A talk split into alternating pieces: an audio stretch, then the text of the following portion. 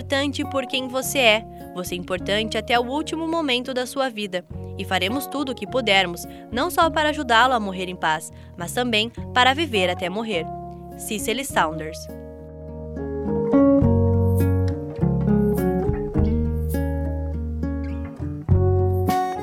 Viver até morrer. Cuidar da vida todos os dias para ter qualidade em cada um deles. Esse é um dos lemas dos cuidados paliativos. E para você que nos ouve e ainda não conhece essa filosofia, os cuidados paliativos formam um conjunto de procedimentos que buscam melhorar a qualidade de vida de pacientes terminais em âmbitos físicos, emocionais, sociais, familiares e até espirituais de cada um deles. Além de saber mais sobre essa área de atuação, nesse episódio você vai entender quais são os passos necessários para a liberação da doação de órgãos e qual a importância dessa prática. Por isso, continue conosco no dia zero. Olá, seja bem-vindo ao último episódio da série. Nas nossas conversas anteriores, você pode fazer uma reflexão sobre a morte, entender as procedências jurídicas e administrativas da documentação pós-morte e também perceber o impacto do luto no comportamento social. Dessa vez, você vai descobrir mais sobre a filosofia que busca tornar o processo de morte mais digno e menos doloroso, fazendo com que cada dia do fim da vida valha a pena.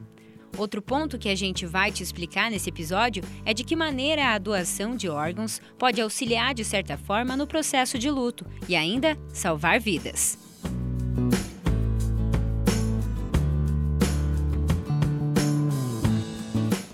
Então, para a gente começar a reflexão, os cuidados paliativos são compostos por uma série de assistências voltadas a pacientes em estado terminal. O objetivo é diminuir a dor e o sofrimento para que os últimos dias de vida sejam amparados e que os pacientes recebam a atenção necessária. A prática é reconhecida pela Organização Mundial da Saúde desde 1990. Já no Brasil, o SUS passou a oferecer esse tipo de atendimento desde o ano de 2002. O enfermeiro Charles Kravesic, que atua nessa área auxiliando pacientes oncológicos e terminais, apresenta como são feitos esses atendimentos. O cuidado paliativo é um tratamento que ele é multiprofissional e multidisciplinar.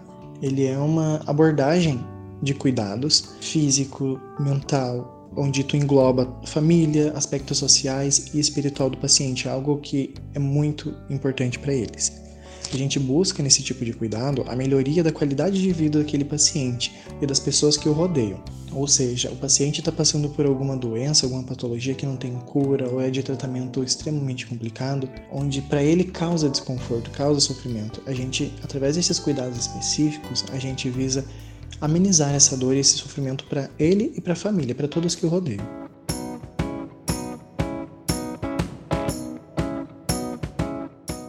Pioneira nos estudos sobre cuidados paliativos na década de 60 e criadora de diversas obras que serviram de base para o desenvolvimento dessa atuação, a médica Elizabeth Kluber-Ross buscou mudar a vida de seus pacientes em diversos aspectos relacionados à experiência do fim da vida como as cinco fases do luto que a gente abordou no episódio anterior e as vivências obtidas com os cuidados paliativos.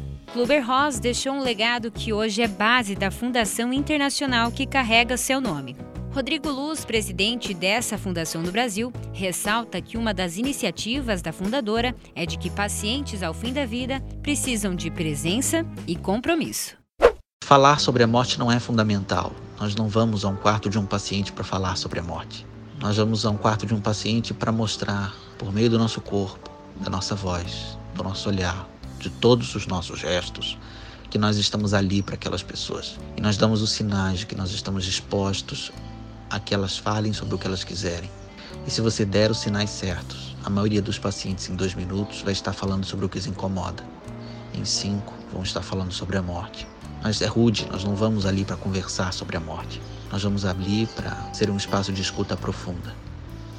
Então as pessoas começam a falar e nós não damos os sinais de que elas estão erradas ou de que nós vamos sair correndo. Nós simplesmente as encorajamos a prosseguir. Rodrigo também ressalta que os ensinamentos deixados por Kluber-Ross refletem nos tratamentos até hoje. Havia um grande descontentamento sobre como a maneira, a maneira como as pessoas estavam morrendo. Então, o que sucedeu foi que as pessoas estavam vivendo a experiência de morrer de maneira completamente isolada, em sofrimento. Elizabeth vai tomar para si a tarefa de dar voz a essas pessoas, de colocá-las no lugar de protagonismo, de produzir uma revolução social, de pedir que os pacientes sejam os professores de garantir que eles pudessem ser escutados, devolvendo a eles o verdadeiro lugar na sociedade.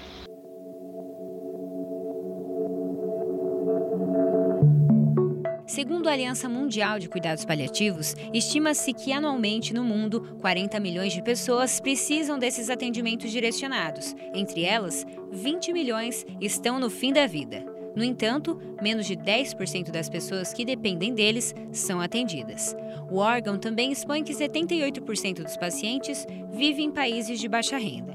Então, como os pacientes são direcionados ao paliativismo?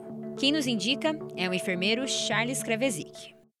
Após a avaliação médica, uma avaliação conjunta com a equipe de saúde, médico, enfermeiro, terapeuta, chega tal momento em que aquele paciente tem muito desconforto, muito sofrimento para ele, para a família. A família não sabe como lidar, então a gente intervém ali com cuidado paliativo.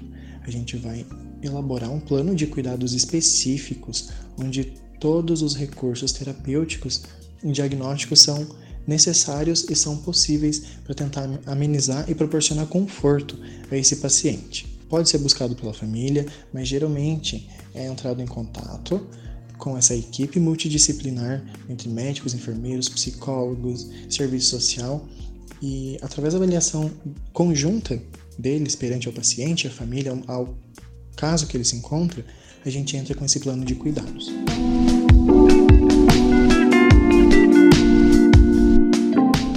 Quando uma pessoa precisa de cuidados paliativos, a família também acaba recebendo o apoio nesse momento. Afinal, a perda não é tão simples como a gente já conversou nos episódios anteriores. E o cuidado paliativo ajuda a família a compreender esse processo de morte. A enfermeira Franciele de Souza, que atua no acompanhamento de pacientes oncológicos, explica mais como funciona esse processo. O cuidado, sim, né, paliativo pode ajudar com certeza a família, né, a família aceitar, a família entender sobre o diagnóstico, sobre a doença e entender também é, todo esse processo de morte.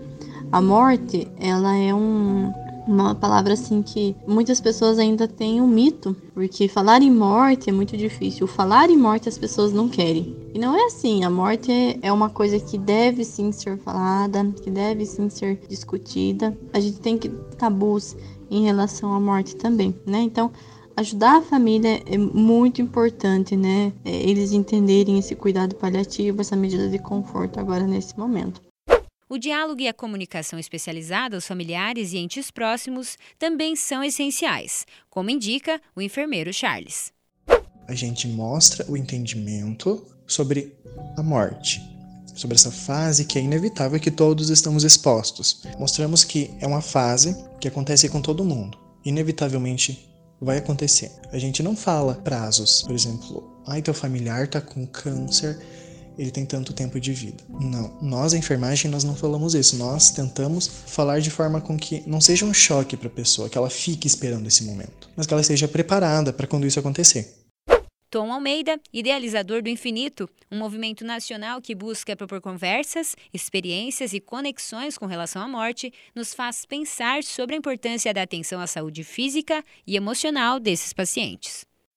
O movimento infinito ele é um movimento civil, ou seja, a gente a proposta é envolver toda a sociedade. E eu realmente acredito que essa revolução, essa mudança, ela também parte dos desejos da sociedade. Então nós, todos aqui que estamos aqui hoje, seremos um dia futuros cuidadores, seremos futuros pacientes, se já não somos hoje atualmente cuidadores e pacientes. Então, quanto mais informações a gente tiver sobre os nossos direitos, que o morrer, ele é um ato humano, ele não é uma um processo médico, ele é um processo humano, que a gente tem escolhas, que a gente pode escolher, a gente pode dizer os sims que a gente quer, como a gente também pode dizer os nãos, a gente pode é, ser protagonista, liderar esse processo.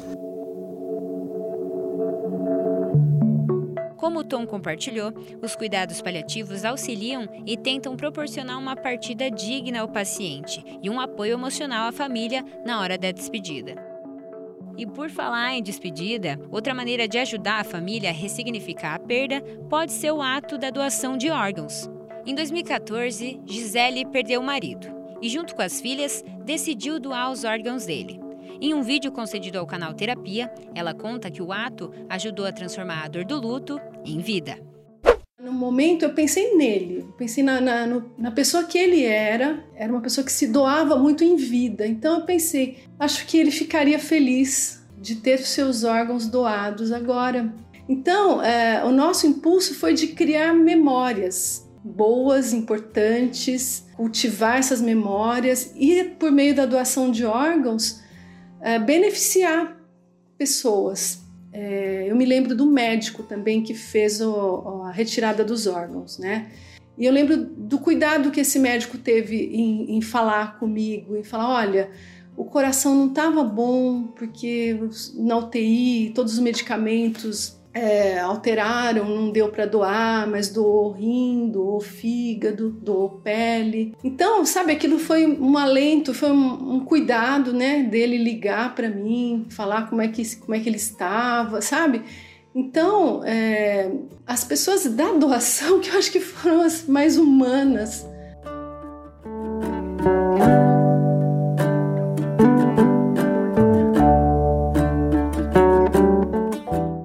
ser uma forma de superar um momento tão difícil, o ato da doação pode salvar até oito vidas e ainda diminuir a angústia dos pacientes na fila de espera para transplantes. De acordo com a Associação Brasileira de Transplantes de Órgãos, mais de mil pessoas morrem na fila todos os anos. Os dados divulgados nos primeiros meses de 2020 mostram que são mais de 37 mil pacientes em espera. Por isso, a doação pode contribuir em diversas questões. O ato de doar é um ato de amor, é um ato de salvar vidas, é um ato de solidariedade, de esperança de recomeçar. E representa para mim vida nova, representa liberdade. E eu quero deixar uma mensagem para as pessoas para serem doadores, para espalhar essa, essa ideia né, da doação porque eles não têm noção, as pessoas não têm noção o quanto é angustiante ficar na, na fila à espera de um órgão.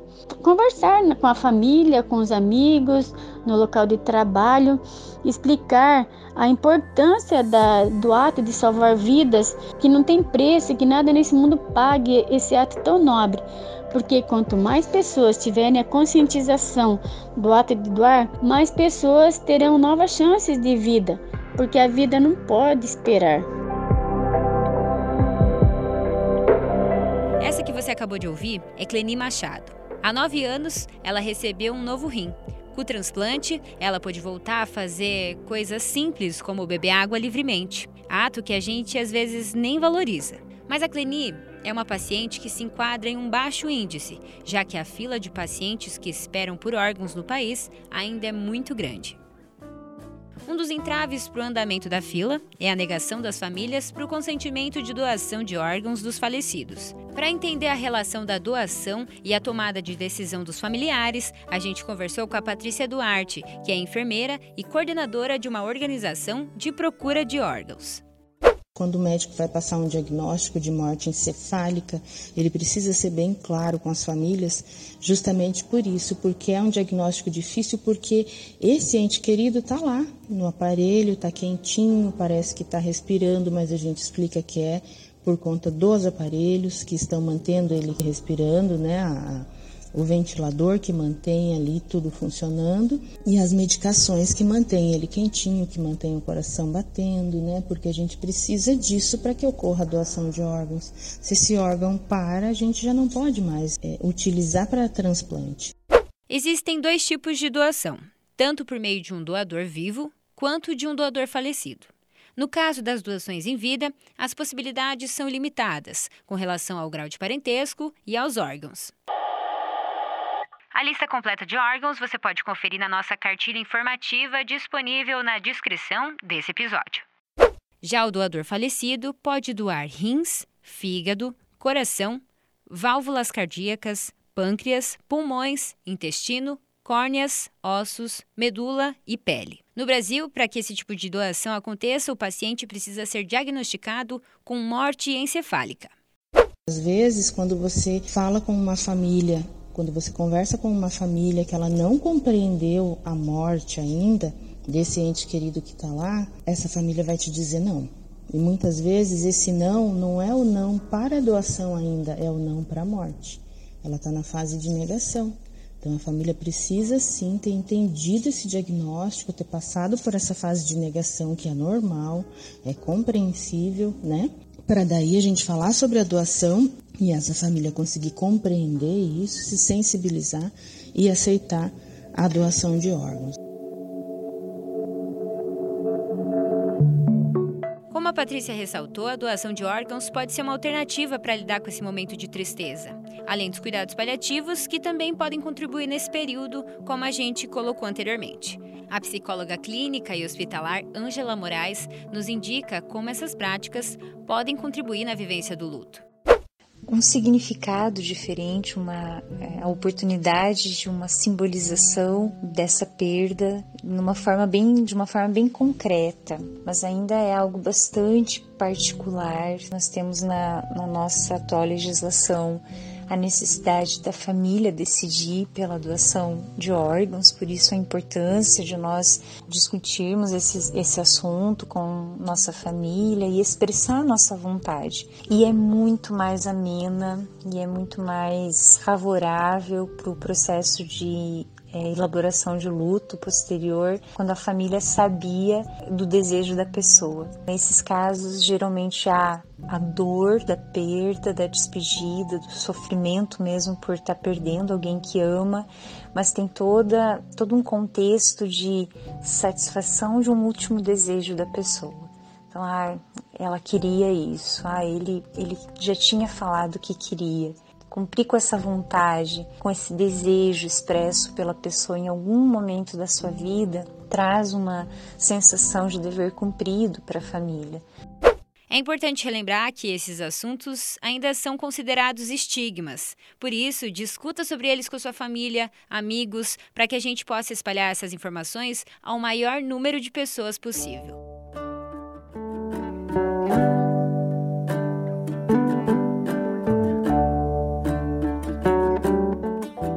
Das principais agentes na atuação e informação sobre os cuidados paliativos e manutenção do bem morrer no Brasil é a médica Ana Cláudia Quintana, que é responsável por levar conhecimento e informação a milhares de pessoas no país, por meio de compartilhamento de reflexões sobre saúde, morte e coragem para lidar com esse momento.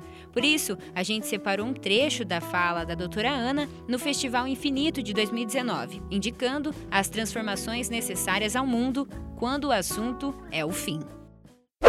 A gente precisa lavar os nossos olhos para poder enxergar o outro como ele é. Não como ele pode ser, ou como ele era, ou como ele está agora doente, mas como ele é agora, nesse momento. E a gente tem que lavar os olhos. A gente já veio com esse material instalado de fábrica, são as lágrimas. A gente lava os nossos olhos para a gente poder ver as coisas de uma outra forma. A gente precisa, nesse momento, principalmente aqui no nosso momento do Brasil, construir pessoas que curam, porque a gente mora em nós. E a gente, para habitar esse lugar, a gente precisa saber lavar os nossos olhos, e oferecer as nossas mãos para a gente poder transformar tudo que está difícil nesse mundo. Porque nesse mundo, se você não está a serviço, você está contra ele. Então, se a gente não fizer a nossa escolha e a gente não se preparar para tudo que nós precisamos fazer, e entre o fazer também está o aprender, a gente está do outro lado.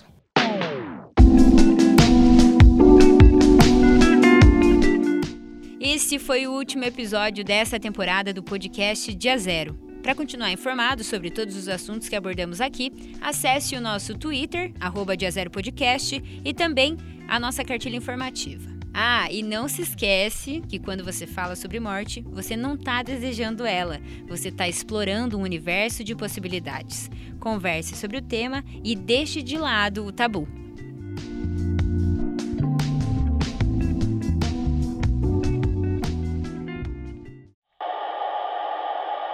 Esse episódio utilizou áudios do Festival Infinito e do canal Terapia.